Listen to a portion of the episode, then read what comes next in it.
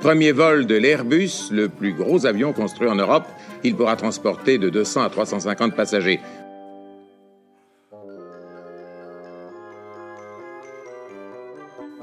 Le 28 octobre 1972, l'A300, le premier Airbus de l'histoire, décollait pour la première fois de la piste de Toulouse-Blagnac. Difficile aujourd'hui d'imaginer qu'avant cette date, aucun Airbus ne volait dans le monde et que derrière la réalisation de cet appareil allait s'ériger toute la construction aéronautique civile européenne et que suivrait une famille prestigieuse d'avions commerciaux hissant Airbus au premier rang des avionneurs mondiaux avec Philippe Jarry qui a œuvré pendant 30 ans au sein d'Airbus, qui a vendu des Airbus, qui a dirigé la stratégie et s'est occupé des programmes futurs, nous allons vous raconter l'histoire de l'A300. A300, l'Airbus qui a fait décoller l'Europe, une série en 5 épisodes de la collection Mémoire d'Aérobuzz.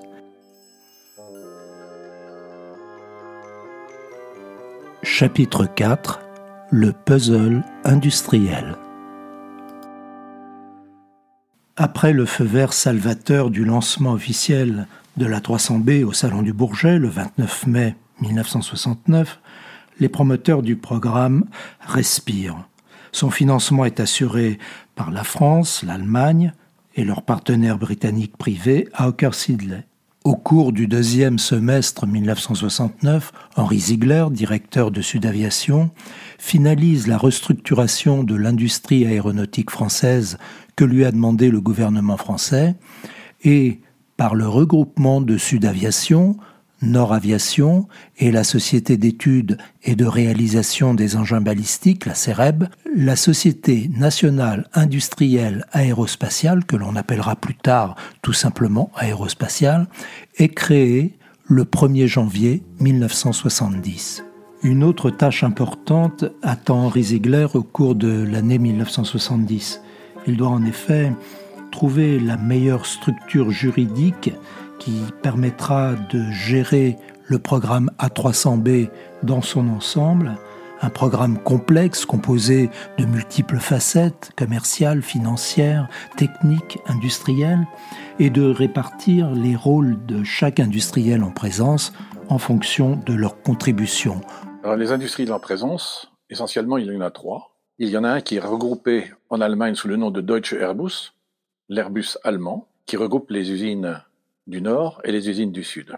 Le partenaire français, c'est l'aérospatial, et le partenaire anglais, c'est Hawker Sidley. Alors il y a déjà un principe qui est fait, c'est que le partenariat étant essentiellement franco-allemand, il doit y avoir parfaite égalité entre l'investissement et l'activité industrielle et les responsabilités entre les industriels français et allemands.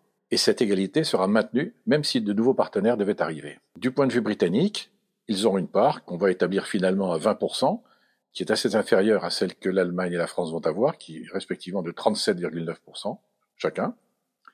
Voilà, ce qui laissera un peu de place pour des nouveaux arrivants comme l'Espagne qui aura 4,2%. Il y a l'engagement des moyens industriels, et c'est là qu'on va découvrir une formule juridique auquel personne n'avait vraiment pensé pour l'aéronautique, mais que des juristes français avaient déjà imaginé. C'est une époque où les programmes en coopération se développent. Et on imagine des coopérations, non pas des fusions entre entreprises, mais des projets autour desquels différentes entreprises vont apporter des moyens, juste pour ces projets-là, et pas au-delà. Et on va appeler ça le groupement d'intérêt économique. Chaque entreprise garde son entité, sa personnalité juridique, et elle apporte des moyens industriels pour la réalisation d'un projet. C'est ce qui va être fait pour le fameux Airbus A300. Et le 12 décembre 1970, date qui restera la date de naissance officielle d'Airbus, est créé le GIE Airbus Industrie. Et le mot de industrie peut paraître inapproprié, mais les, les signataires veulent bien signifier qu'ils sont responsables du programme industriel, sans intervention étatique. Et ça, c'est un domaine qu'ils se réservent, et ils ont eu bien raison. Sinon, il y aurait eu des tiraillements. On donne aussi à cette entité, le GIE Airbus Industrie, la totale responsabilité de la gestion du programme, de la gestion commerciale, et dans toutes les relations avec les clients, également de la prévente. En passant évidemment par le, le design de l'avion, le dessin de l'avion, sa conception, jusqu'aux essais en vol. Pour réaliser toutes ces tâches, une équipe se met en place au sein du GIE, autour de Henri Ziegler qui a été nommé administrateur gérant. Cette équipe est constituée notamment de Roger Béteil, directeur technique chargé de l'ensemble de la coordination, et de Félix Kracht, directeur de la production. Félix Kracht est un ingénieur allemand de grande valeur qui vient de Nord Aviation, où il a travaillé notamment sur les programmes de coopération franco-allemand Nord Atlas et surtout Transal, pour lequel il a été chargé de la coordination de la fabrication entre les entreprises françaises et allemandes. Pour cet avion, et plus pour des raisons politiques et régionales que pour des raisons industrielles, on lui a imposé contre son gré trois chaînes d'assemblage. Malgré ce lourd handicap, grâce à ses compétences extraordinaires, il fera de l'industrialisation du Transal une réussite. Roger Béteil s'en souviendra et fin 1967, il fait appel à Félix Kracht pour lui confier le volet industriel du futur A300. Félix Crac rejoint l'équipe à 300 début 1968. Maintenant, au sein du GIE, c'est à lui de mettre en place le puzzle industriel européen gigantesque dans lequel prendra forme la 300B. Le partenaire allemand va se charger de l'essentiel du fuselage, sauf deux parties cruciales que l'aérospatiale française va se conserver. C'est la pointe avant, qui a un rôle capital, c'est un peu le cerveau de l'avion, c'est là qu'il y a tous les systèmes de conduite. Il y a un autre secteur du fuselage qui va être donné à l'aérospatial, c'est la jonction voilure-fuselage. Les Britanniques vont hériter, justement, et à juste titre, des voilures. Les Français, par l'aérospatial, va se prendre un nouveau point crucial, la liaison entre les voilures britanniques et les moteurs. Chacun a sa part, et ces parts resteront à peu près identiques sur tous les programmes. Quand l'Espagne va rejoindre, on prélèvera euh, différentes parties, et notamment les portes de fuselage, et l'ensemble des rives et plans horizontal arrière, ce qui représentera un peu plus de 4% pour l'Espagne. Quand la société Fokker va décider de s'adjoindre, on prélèvera un peu sur la part allemande et un peu sur la part française, notamment dans les parties mobiles de voilure, les aérofreins, etc. La fabrication de ces sous-ensembles est répartie sur les différents sites industriels des partenaires en Allemagne, en Grande-Bretagne, plus tard en Espagne et dans les différents établissements d'aérospatial en France comme Méholt, Nantes ou Saint-Nazaire. Et tous ces sous-ensembles convergent vers une chaîne d'assemblage finale unique. C'est en effet l'option adoptée par le GIE, une décision appuyée par Félix Kracht qui se souvient de l'épisode Transal et constate l'expérience peu concluante que vit le programme Concorde. Sur le programme Concorde, les deux partenaires, le français et le britannique, n'ont pas accepté de se fondre dans un ensemble. Chaque entreprise, British Aircraft Corporation et l'Aérospatiale France, ont gardé toutes leurs entités. D'ailleurs, c'est peint sur les prototypes. Tout le long du fuselage, vous avez les deux signatures. Donc vous aurez deux lignes d'assemblage. Vous aurez deux chaînes pour les essais en vol. C'est affreusement coûteux. Et donc chez Airbus, on a décidé, un, de changer le nom. On devient Airbus Industrie. On change les couleurs de l'avion. Et tout le monde marche au même pas. Il y a donc une seule ligne d'assemblage. Elle est à Toulouse, puisque l'avion assemblé va être livré aux essais en vol qui doivent être à Toulouse.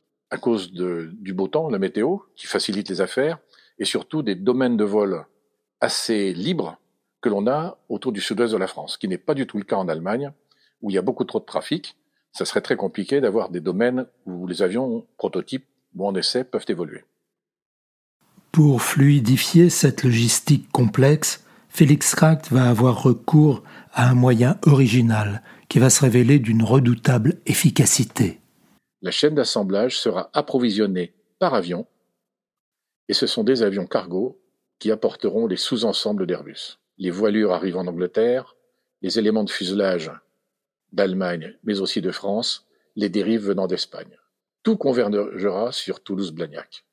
Alors, avec quels moyens aériens? Et là, c'est une chance extraordinaire. Le fuselage de la 300, 5 mètres 64, 222 pouces, est un peu inférieur au diamètre des fusées Saturne que la NASA avait utilisé et continue d'utiliser. On est dans les années 70, donc le programme Apollo commence à ralentir, il sera fini en 72. Donc les éléments de, fusée sont amenés de différents coins des États-Unis, notamment le Missouri et la Californie, vers Cap Kennedy. Ils ont utilisé un avion Boeing modifié, qu'on appelle le Guppy puis le Super Guppy, qui s'ouvre à l'avant, qui permet un chargement d'une charge très très volumineuse, et bah, deux avions vont être disponibles. Félix Crart voit ça aux États-Unis et va faire acheter deux avions aux États-Unis. Deux autres avions seront par la suite construits en France. Et c'est cette flotte de quatre Super Guppy qui vont faire les navettes régulières, quotidiennes, entre tous les sens de, de fabrication de sous-ensembles. Les différents sous-ensembles ne sont jamais éloignés de la chaîne d'assemblage, il ne faut que quelques heures pour les amener. En plus, le transport est assuré par du personnel qui aura ensuite à assurer les assemblages ou les retours à l'usine si jamais il y a eu des dégâts. Donc, euh, chacun veille sur ses sous-ensembles comme le lait sur le feu. Malgré l'apparente complexité de cette organisation, le dispositif industriel imaginé par Airbus Industries fonctionne remarquablement. Dans son bâti d'assemblage, l'A300B dévoile peu à peu ses formes arrondies. Et voici que l'avion va sortir d'usine à Saint-Martin-du-Touche, à côté de Blagnac. Une sortie d'usine, c'est déjà une révélation. Le 28 septembre 1972, il est présenté au public, nez à nez avec un Concorde, dans une mise en scène qui met l'industrie européenne sous les projecteurs. Encore quelques semaines de tests au sol et le gros biréacteur européen trouvera le chemin du ciel, première étape vers son envol commercial. L'envol commercial, ce sera l'objet du cinquième et dernier épisode de notre série A300, l'Airbus qui a fait décoller l'Europe.